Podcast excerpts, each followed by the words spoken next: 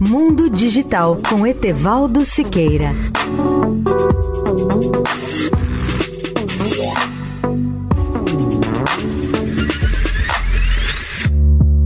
Olá, ouvintes da Eldorado.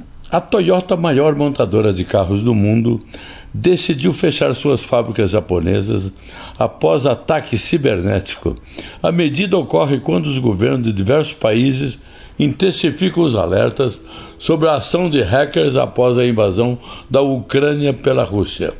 A empresa, com mais de 70 mil trabalhadores no Japão, anunciou que vai fechar as fábricas naquele país e de duas subsidiárias, da Rino e da Daihatsu, após um suposto ataque cibernético a um dos maiores fornecedores de peças da montadora. A decisão da Toyota ocorre no momento em que os governos de todo o mundo alertam as empresas sobre os riscos de ataques cibernéticos, em especial após a invasão da Ucrânia pela Rússia.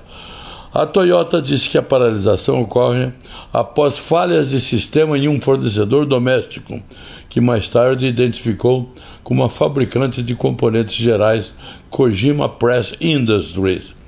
Sem citar fontes, a mídia japonesa informou que o ataque a Kojima parece ter afetado o sistema da Toyota para fazer e receber pedidos de peças. O Ministério da Economia, Comércio e Indústria do Japão disse em comunicado na quarta-feira: dada a situação atual, o risco potencial de ataque cibernético está aumentando. Leia o artigo especial sobre o tema no portal mundodigital.net.br.